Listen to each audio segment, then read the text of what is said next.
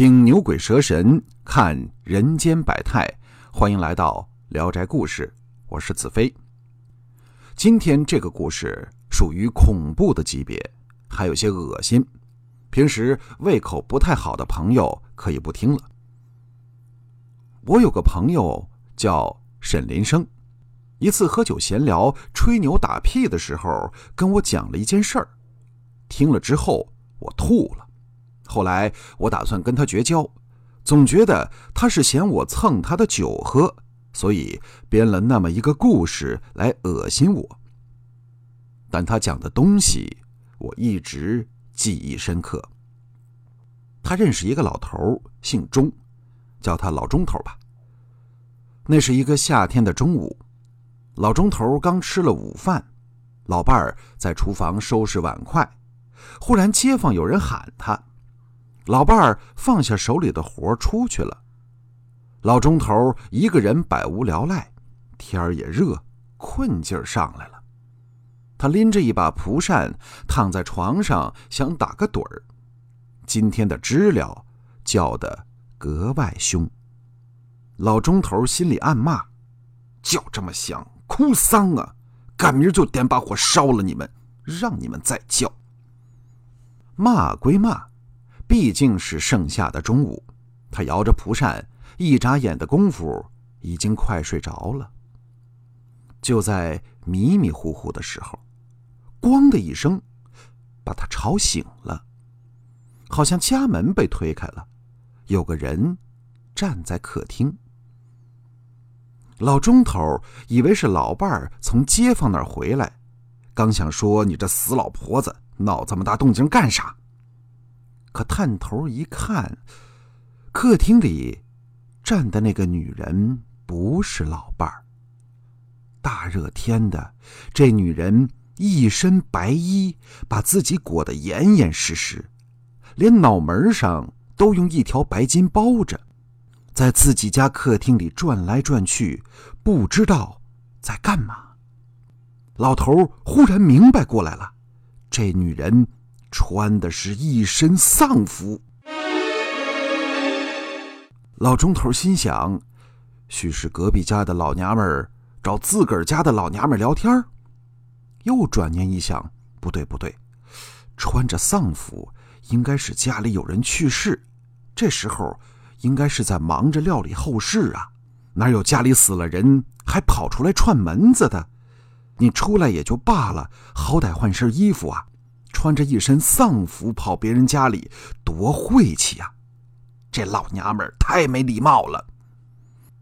老钟头刚想咳嗽一声，提醒那女人赶紧走，可谁想到那女人猛地一个转身，朝自己房间来了。老钟头心想：坏了坏了！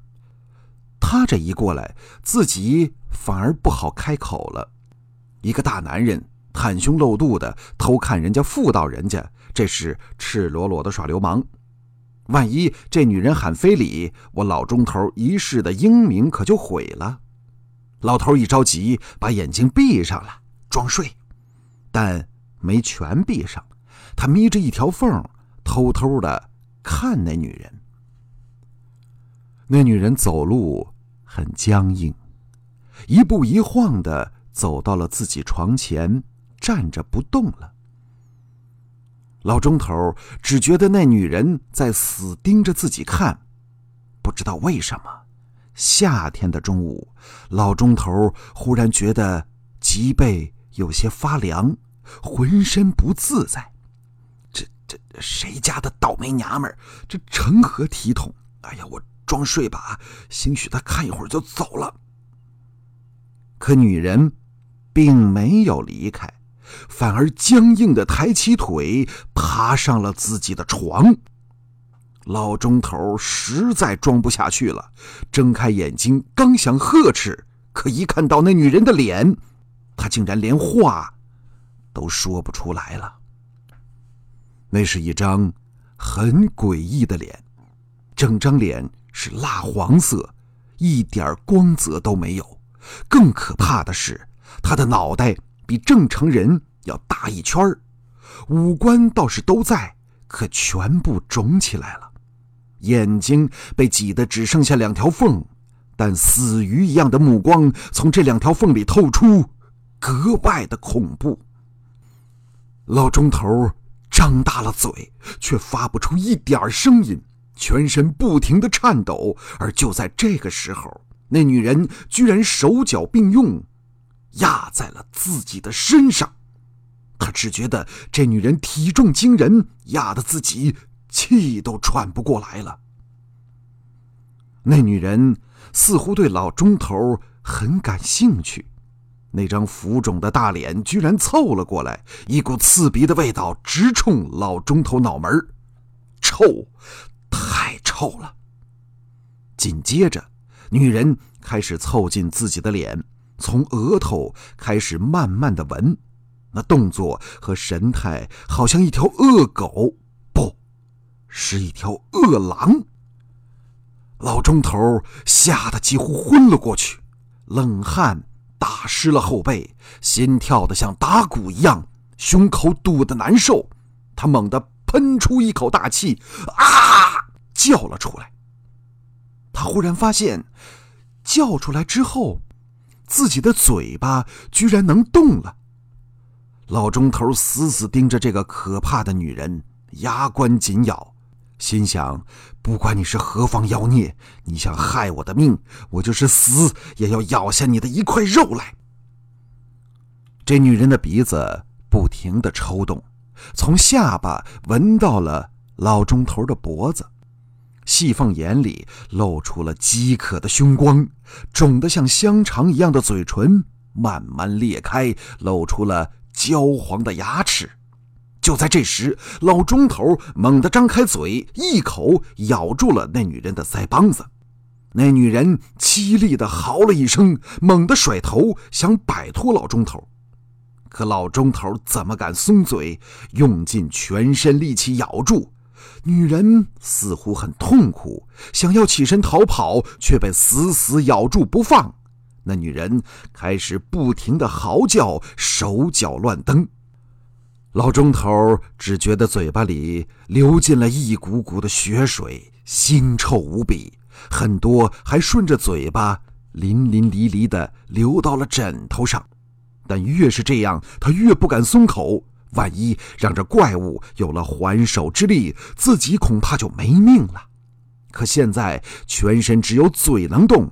看样子也咬不死这怪女人，正在骑虎难下、焦急万分的时候，忽然听到房间外边传来了自己老伴儿的声音：“行了行了，节哀顺变吧！啊，有需要帮忙的一定喊我啊！哎呦，这事闹的怎么说死就死了呢？”